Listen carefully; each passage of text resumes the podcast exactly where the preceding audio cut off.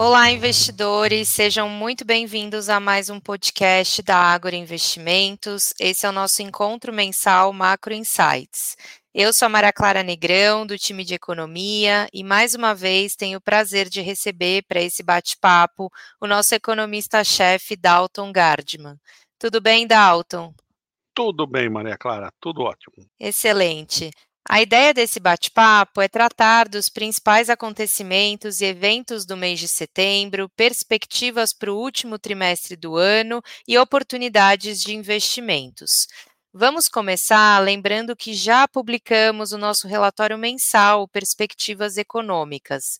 Não deixem de conferir esse material no site da Ágora, na aba Ágora Insights. Preparado, Dalton? Sempre. Vamos lá. Nas últimas semanas, a subida do rendimento da Treasury de 10 anos nos Estados Unidos ganhou a atenção dos investidores e ditou o rumo dos negócios nos últimos pregões. Na sua visão, Dalton, o que está motivando essa subida de juros nos Estados Unidos? Será que teremos mais altas de juros nas Fed Fund Rates? Pois é, você começou com o pinga-fogo, né, Clara? Pergunta mais relevante e importante e a mais difícil de ser respondida. Vamos lá, eu entendo que o processo pelo qual a economia americana passa hoje, eu chamo ele de uma inconsistência nas decisões, né?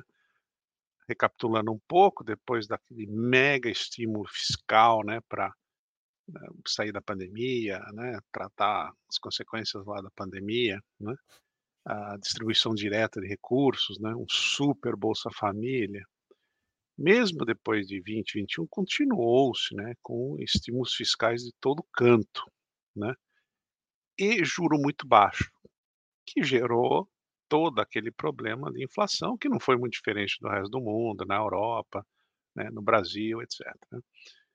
Eis que depois do início do aperto monetário, quando os juros foram basicamente zero, né, muito pré, próximos de zero para 5,5%, né, ficou a, a ideia no mercado não, já é suficiente, a economia vem para baixo, né, desacelera, isso vai gerar um processo de, de arrefecimento da inflação, a inflação caminharia para a meta de 2%, estaria tudo resolvido.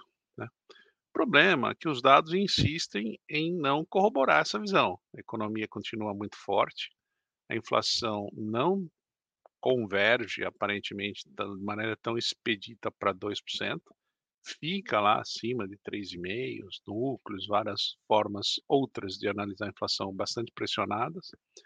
E a taxa real de juros, né, quando você deflaciona Fed Funds né, de 5,5 para uma inflação próxima de 4, ela não é tão restritiva assim. Ou seja, caso você quisesse resolver o problema de maneira resoluta e rápida, as, as taxas de juros teriam que ser mais elevadas. Aí que eu entro na história de inconsistência. Né? Parece que a economia está muito forte para o desejo de desacelerar a inflação de maneira rápida a 2%. Dois, parece que os juros não são suficientemente altos no curto prazo, né, taxa básica de juros, para fazer esse processo de convergência. Então, é, um, é um, uma circularidade que a gente fala aqui, mas parece que existe uma inconsistência de objetivos. E uma política fiscal que vira e mexe, tem novas iniciativas, né, déficits elevados, déficits primários elevados, déficits nominais elevados, crescimento da dívida, né, certa incerteza de longo prazo, tudo mais. Então, é um processo macroeconômico que tem explicação sim, que continua sendo, né, pandemia pós-pandemia e a, eu diria, inconstância ou até mesmo inconsistência, que eu prefiro, nas decisões de política monetária desse ponto de vista. Pondo um outro uh, ponto na mesa aqui, existe a perspectiva que o Fed poderia ter resolvido isso levando os juros de maneira mais rápida, né, talvez a 6, é, e ter resolvido essa dúvida do mercado se a inflação ia convergir. Mas há um medo, né, do overkill, né, que em inglês é um, uma, um, exagero, né, errar por mais, né. Então o Fed parece que não quis errar por mais. Então, voltando a, ao ponto inicial, né, o resumo, mais importante das variáveis, né, taxa de juros 10 anos, baliza, ah, todos os outros financiamentos, né, um um imóvel passa a ser financiado a 7% ou mais, um automóvel passa a ser financiado a quase 11 ou 12%, digamos assim, eh, em detrimento, hã, enfim, claro, de uma economia que deveria se desacelerar, não está se desacelerando. Então tem tem mu muita aresta solta nessa análise, né, que conspira e acaba deixando os juros longos mais altos por mais tempo. Muito bom, Dalton. E ainda em relação aos Estados Unidos, você comentou que a economia, eh, não tá desacelerando como se imaginava, que talvez os Estados Unidos tenha que efetivamente subir mais um pouquinho as Fed Fund Rates, ou seja, as taxas básicas de juros por lá, e isso pode eventualmente acabar, eh, se, eh, configurando e tendo como consequência uma uma recessão nos Estados Unidos, eh, no ano que vem. Aliás, esse tema, é um tema que tem dividido muito a a opinião em relação eh, entre os economistas. Na tua visão, será que o Fed vai conseguir um pouso suave da atividade ou de fato a gente vai ter um período de recessão, ainda que seja breve? Qual é a tua Não, percepção? Olha, já me adentrei aqui na ânsia de querer te responder, né. Não, eu não acredito num pouso suave. A história conspira bastante, eh, contra essa possibilidade, né. É muito raramente, mas eu digo muito raramente, depois de um longo período de crescimento, o ajuste foi suave, né. Um pouso suave, equilibrado, né. É, vem até propriamente da da ideia, né, né, quando por que que um avião pousa lá quase 300 quilômetros por hora? Porque não pode correr o risco de ir ir meio que devagarzinho que ela acaba uma hora outra pode stall, né, ele pode, né, estolar, vamos chamar assim.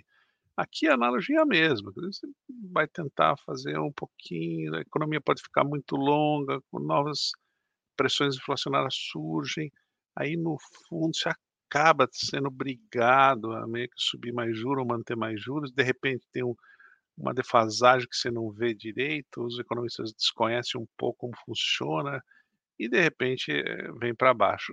Sem contar que em vários casos, nos últimos 50, 70 anos, há um processo que desestabiliza tudo isso, que vem do que do evento de crédito. O que é um evento de crédito? É um país que quebra, um banco que quebra lá fora, né, por exemplo.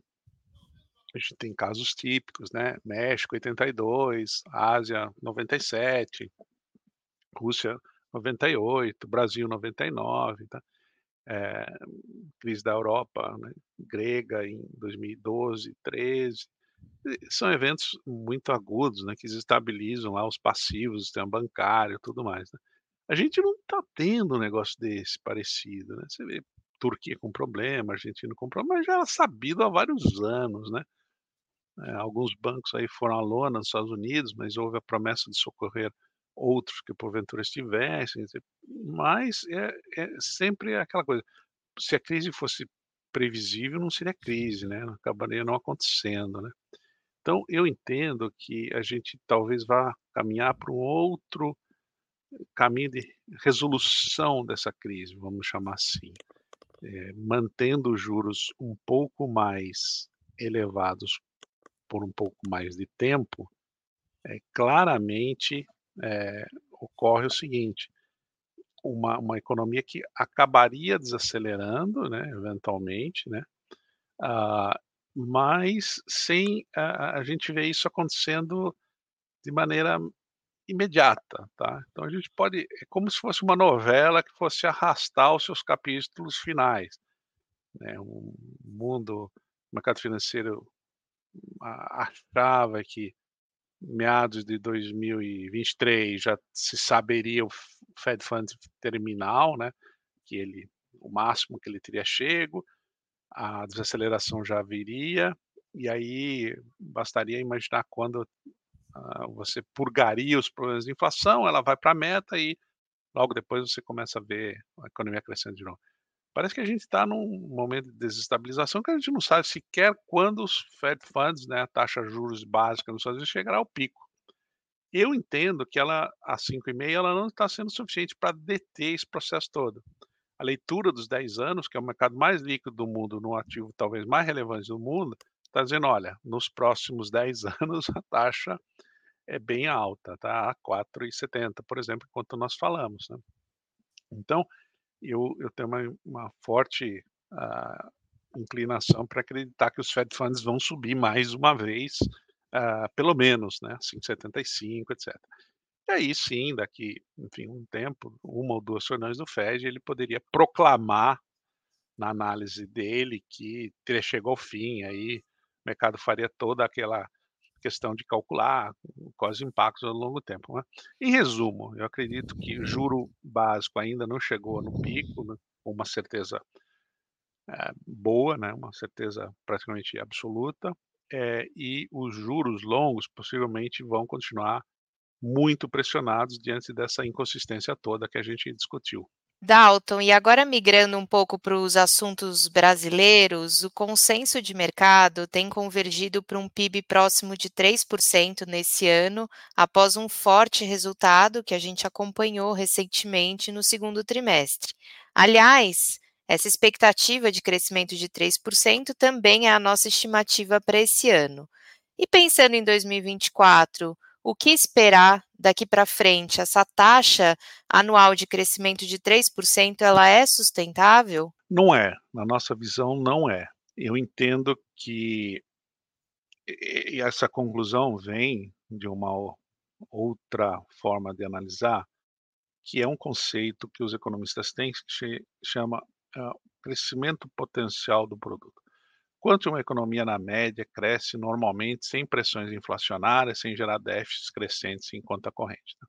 É um, uma média padrão, normal de crescimento, vamos chamar assim. Né? Há várias formas, filtros estatísticos, né, modelagens econométricas possíveis para se chegar a esse número mágico aí de crescimento potencial. O grande problema é que esses números são muito baixos, dão conta de um crescimento muito baixo, na média de modo que esses números sugerem que esse crescimento que não traga inflação nem desequilíbrios externos no Brasil seja em torno de 1,5% a 2% por ano. Ou seja, alguma coisa que em tempos normais, né, juros nem tão altos, nem tão baixos, sem crise externa, sem crise interna, sem crise política, etc, etc e tal, na média a gente entregaria alguma coisa como 1,5 a 2. Claro que parte desses modelos vem é, de cálculos que a gente chama de um filtro estatístico, e possivelmente a recessão de 15, 16 e o baixo crescimento dos anos subsequentes sugere que esse número pode ser um pouco maior, porque como os números foram muito baixos, a média dá muito baixa, consequentemente o número estimado é muito baixo. Mas é difícil também acreditar que a gente, é, enfim, é, por, por, que, que chegamos aqui lá? Erros de política econômica, etc. Mas possivelmente um fator estrutural da economia. Dizer, a economia está crescendo menos porque, no fundo, ela poupa menos, poupa pouco, investe pouco. Quem investe pouco, cresce pouco. Isso não tem muita controvérsia. Talvez a controvérsia é como fazer para aumentar um investimento decorrente de mais poupança, né? Mas é uma outra história, né? Não para esse podcast. Aí, voltando ao assunto, se a gente imagina que esse é um número normal, a gente tem, enfim, uma taxa média de juros ainda elevada em 24, né? Se a gente imagina que a taxa chega a 9,75, né, no final desse ciclo, hoje ela é 12,75, a, a taxa média de juros em 2024 vai ser bem acima de 10, né? Ou seja, a gente tem uma, uma política monetária apertada. Por que, que a gente, com uma política monetária, em termos absolutos, apertada, com o mundo fraquejando, né? Que a gente imagina que tem uma desaceleração que vai se chamar até recessão nos Estados Unidos. China crescendo menos. Por que, que a gente e entregar muito mais que a média da do crescimento, a normalidade do crescimento num ano como 2024? A resposta é não. Então a gente vai para um uma estimativa de crescimento que hoje é 1,4% do PIB para 2024, ou seja, é aquela história, a gente vai ver o crescimento indo, hã, pela metade, né, se saindo pela metade aí. É muita coisa, né, tem tem uma desaceleração importante aí. Não dá para falar em recessão, não é não ninguém pode botar isso na nossa boca, acho que tem uma desaceleração, não é tão profunda assim, mas é muito relevante, tá. Isso tem explicações, né, pra ativos que a gente vai discutir logo mais, né. Isso mesmo. E antes de falar da dos investimentos, só, eh, tratando um pouco de inflação aqui no Brasil, a gente notou que o pior momento ele já passou. As taxas de inflação de 2 dígitos, elas já ficaram pra trás. Porém, as projeções de longo prazo do mercado ainda se encontram, de certa forma, um pouco distantes da meta em em cerca de meio ponto percentual. O que justificaria, eh, esse fato? O que esperar pra inflação nos próximos meses, Dalton? Inflação hoje deixou de ser o problema de 22 e 21 mas ainda ela embute um problema que é a nossa meta de inflação estar distante do que é o ritmo atual de inflação. Explicando os números, a meta de inflação que o Brasil se propôs a entregar, agora de maneira contínua, né, mas aqui cada ano tem um um dezembro mágico que a gente tem que entregar no final do ano, o famoso ano calendário gregoriano, tal. Agora é 3%. Todo ano a gente vai ter que entregar a partir de 24, 25, 26 para todo o sempre, 3% de inflação. E hoje a inflação tá andando basicamente na casa dos 5 em termos anualizados, né, IPCA. Deve cair um pouquinho, né, mas ela foi de 12 pra 5, né, devido a uma série de fatores, notadamente política monetária, né, juros mais altos, mas ela não não não dá nenhum sinal que ela vai continuar caindo. Seguramente não vai continuar caindo, hã, de maneira tão rápida pra 3 na nossa visão. A gente pode discutir se ela cai pra 3 no ano de 25, é isso que alguns modelos sugerem, etc. Então, a gente tem um número muito próximo de 4, né, 3,9 pra ser preciso pra inflação ano que vem. De maneira que isso é uma vitória parcial? É uma vitória parcial. Só que a gente sabe muito bem que, eh, os economistas dão o nome a esse processo de desancoragem de expectativas, né. Eh, vem mesmo de âncora, né, você tá lá, para seu barco lá, põe lá a âncora, fica parado. Era pra ficar parado no número que todo mundo acreditasse que fosse o equilíbrio, 3%. Só que ela estando a mais, você tem um uma um alicerce que não tá funcionando desse desse processo todo, que parece que a taxa de juros suficiente pra levar a inflação pra 3% não é, ah, o suficiente, né.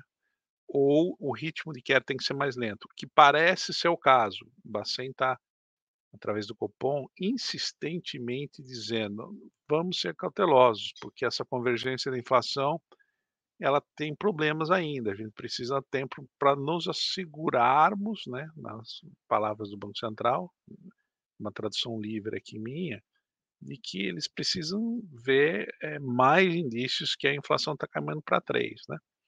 De qualquer forma, o investidor pode imaginar nos ouvindo: "Ah, mas 4 e 3 é quase a mesma coisa". Não é a mesma coisa, pessoal, porque 1% de diferença significa bem mais que 1% de prêmio que o investidor exige pra continuar nesse jogo, financiando o governo através dos títulos públicos, por exemplo.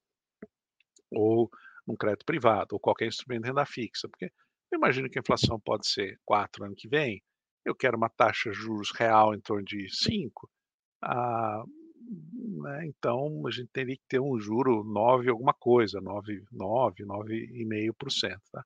Mas eu tenho todo o risco, né, de estar errado, né, até porque não é o caso, mas se houvesse leniência, né, do da autoridade monetária para com condição da das de juros, por exemplo, eu eu preciso eu eu preciso receber um prêmio pra estar nesse jogo, que pode ter um erro e eu acabaria tomando uma decisão errada, né. Então, eh, e e esse da onde vem esse prêmio de risco que a gente chama? Do componente fiscal, tem camadas de incertezas fiscais, né, muita aprovação necessária de imposto, não tem corte de gasto, dívida crescente, questão dos precatórios de maneira mais recente, quase 100 bilhões que aparece do nada, 95 bilhões para ser preciso de precatório, que aumenta quase 1% da dívida pública.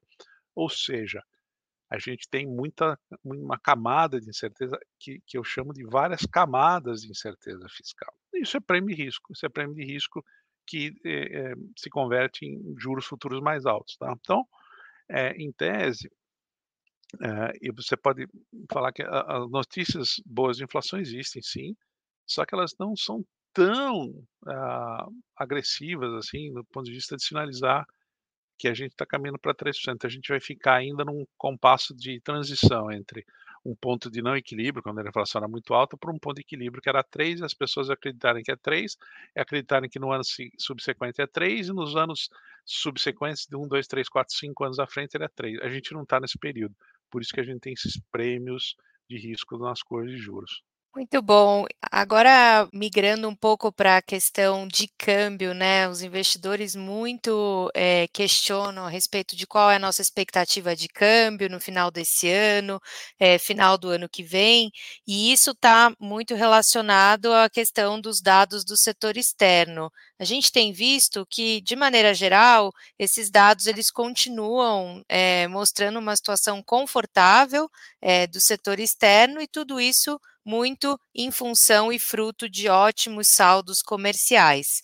Pensando daqui para frente também, eh, considerando o menor crescimento chinês, que a gente já comentou aqui no podcast, eh, Europa com dados de atividade mais fracos e até mesmo Estados Unidos com esse risco de recessão, eventualmente no ano que vem, o que que a gente pode esperar eh, pra para os dados do setor externo e para a balança comercial e também qual qual que é a nossa expectativa para câmbio, eh, pensando nos próximos anos?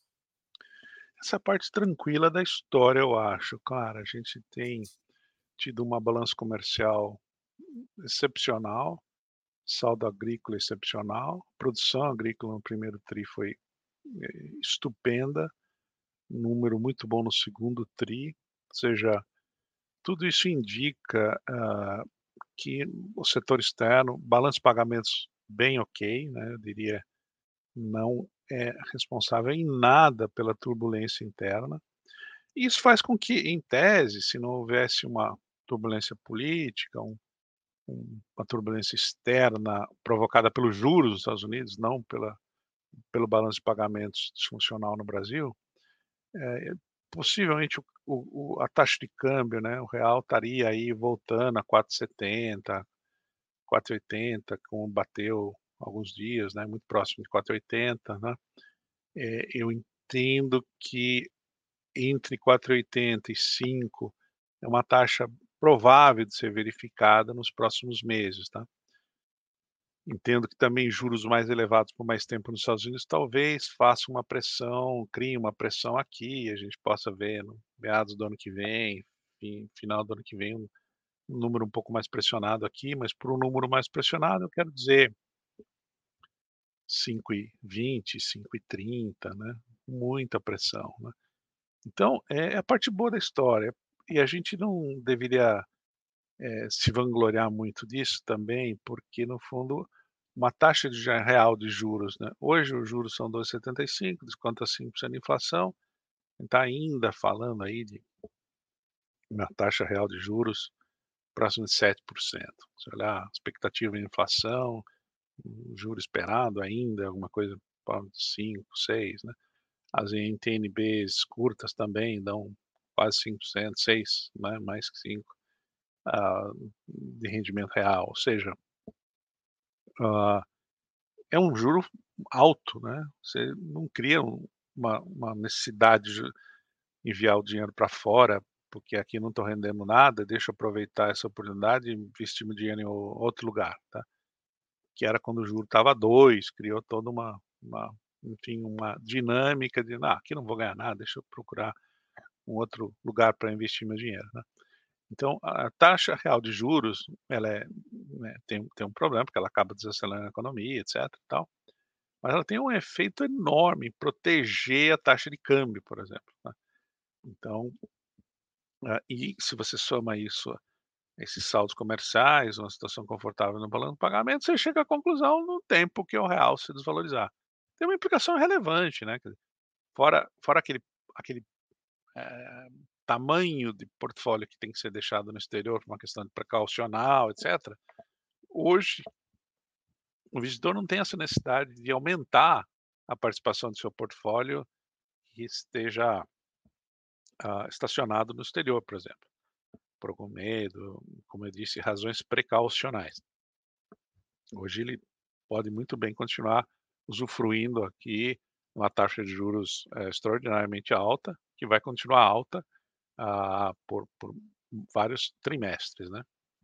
Bom, em resumo, Dalton, a gente tem um cenário aí internacional bem conturbado, com uma série de indefinições, uma possibilidade do FED ter que ir um pouco mais além, subir um pouco mais os juros nos Estados Unidos, eh, muito provavelmente a gente vai ter aí um um momento, eh eh, de juros elevados por tempo razoável, eh, uma chance, um risco de recessão por lá nos Estados Unidos, além de dados fracos na Europa, China, eh, com menor ímpeto da atividade, eleições americanas também em 2024 polarizadas e aqui, eh, nós temos, eh, essa incerteza fiscal grande e sem, eh, um um horizonte claro se o o governo vai conseguir chegar nesse resultado, eh, primário, eh, no ano que vem, em 2024. Então, diante desse cenário macroeco ecro eh, macroeconômico,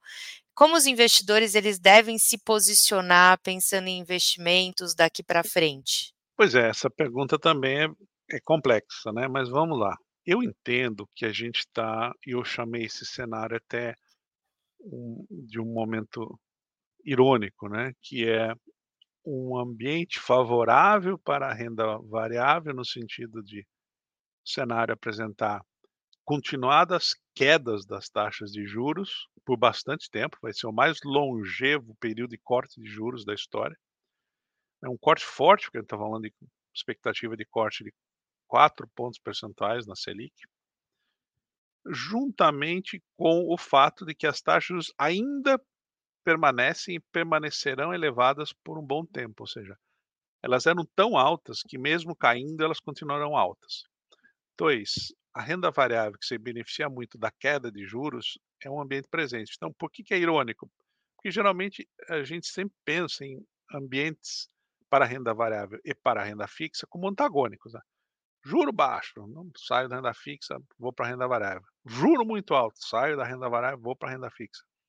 Nesse momento parece que tem tem uma ironia que as as 2 coisas ou ambivalência, né, que a gente pode talvez chamar, das 2 coisas, né. Hoje você tem um valuation barato, muitas empresas muito boas pagando ótimos dividendos, num preço de ações que tá meio aviltado com o tempo, né, como a gente chama, vê compara com fluxo de caixa, relação preço-lucro, etc. Ao mesmo tempo que tem taxa de juros, né, que continua favorecendo reinvestimentos em renda fixa. Então, eh, eu eu brinquei também de outra forma que o investidor pode estar bem mimado nessa hora, porque ele tem mais oportunidades e é bom que tenhamos mais oportunidades, né. Eh, o que não é legal é quando você tudo tá caro e não tem oportunidade de investimento e, né, e eu acho que esse é um ambiente até ao contrário, né. Pessoa que tem uma investidor que tem aí um horizonte de mais longo prazo, a pode acabar comprando ótimas ações, ótimos pagadores de dividendos, ótimos negócios, mas ele tem que ter um horizonte aí de de mais longo prazo, 3 a 5 anos na na sua cabeça, né, de um horizonte de decisão. Não precisar do dinheiro exatamente nos próximos poucos meses, né, imagina que se tem uma recessão nos Estados Unidos, como isso pode afetar, nunca se sabe muito bem, né, combinação disso com juro alto, né. Mas, eh, e também, sem medo de errar, dá pra afirmar que essas taxas reais de juros, eh, presentes, né, que a gente está falando, uma NTN numa NTN-B, mesmo os juros prés de 1 ano, é, um crédito privado que paga basicamente o rendimento da TNB mais um prêmiozinho, são muito reconfortantes, né? Você não tem medo de errar comprando e ficando no ambiente de renda fixa por é, mais um ano, alguma coisa do gênero. Lá 2025 é outra história, né? Se elas vão cair muito, se a gente vai realmente afirmar nosso compromisso é, inegociável com os cânones lá da, do, do, do arcabouço fiscal, né? Tem muita incerteza fiscal para a gente falar em 25, né? A gente mal aprovou a PLOA de 24, né? Mandado no Congresso no último dia de agosto. Então, em resumo, um ambiente eh, favorável para investimentos, independentemente de, do qual estejamos falando, né? De novo, tem uma ambivalência, até uma ironia nesse sentido, que você é, pode, sem medo, recomendar a renda fixa e ainda falar que a renda variável é favorável, tem um ambiente favorável para se investir dado valuation barra preço barra a expectativa de corte de juros por um longo período de tempo, né? Lembrando que há dois meses e meio, três meses, a gente tinha salientado muito com os nossos investidores nesses podcasts, né? Você e eu fazemos, por exemplo, que é, trouxemos aquela ideia básica, né? Períodos nos quais há um corte de juros, né? Houve claramente cinco períodos desses no, nos últimos 20 anos do Brasil. A bolsa brasileira sobe em média 29% a partir da data do primeiro corte da Selic.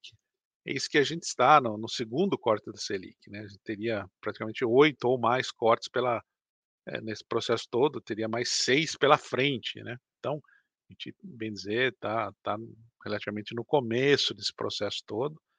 Em episódios históricos comparáveis, houve um crescimento da bolsa, né, de em torno de 29%, 30%, e small caps, né, foi mais que o dobro disso. Então, era avassaladoramente positivo o investimento em bolsa, em ativos de renda variável, quando do momento de um corte da taxa básica de juros. Vamos nos ater a essa história, essa correlação. A gente precisaria um choque externo de proporções ainda maiores para a gente deixar de recomendar renda variável nesse momento. É claro que esses primeiros dois meses trouxeram uma incerteza fiscal que ficou mais explicitada, né, dado toda a discussão de orçamento, né, como, como vai resolver a questão dos precatórios, coisas novas e incertezas novas, tá? Mas, de maneira geral, o que mais está assustando o mercado é, e está sendo detrimental para esse, para esse call, esse call de, de, bolsa subindo depois de queda de juros aqui, está sendo juros dos Estados Unidos. Isso está assustando o investidor, porque no fundo ele acaba fazendo racina. será que eu invisto no Brasil lá na frente em 9% em reais ou 6% em dólar, né? Esse, esse é uma das, das formas que isso impacta o Brasil, né? Essa arbitragem de oportunidades. Mas, de geral, voltando, ficamos com essa ambivalência que é positiva no sentido de possibilidades de mais escolhas para o investidor local. Claríssimo, Dalton. Queria te agradecer muito pela tua participação. Foi um bate-papo rico, com muitos insights bacanas para os nossos ouvintes. E para aqueles que estão nos acompanhando e querem saber mais sobre investimentos e cenário econômico, continue nos assistindo nas mídias sociais da Ágora. Muito obrigada a todos, um grande abraço e até a próxima. Obrigado, Clara. Obrigado a todos e até a próxima.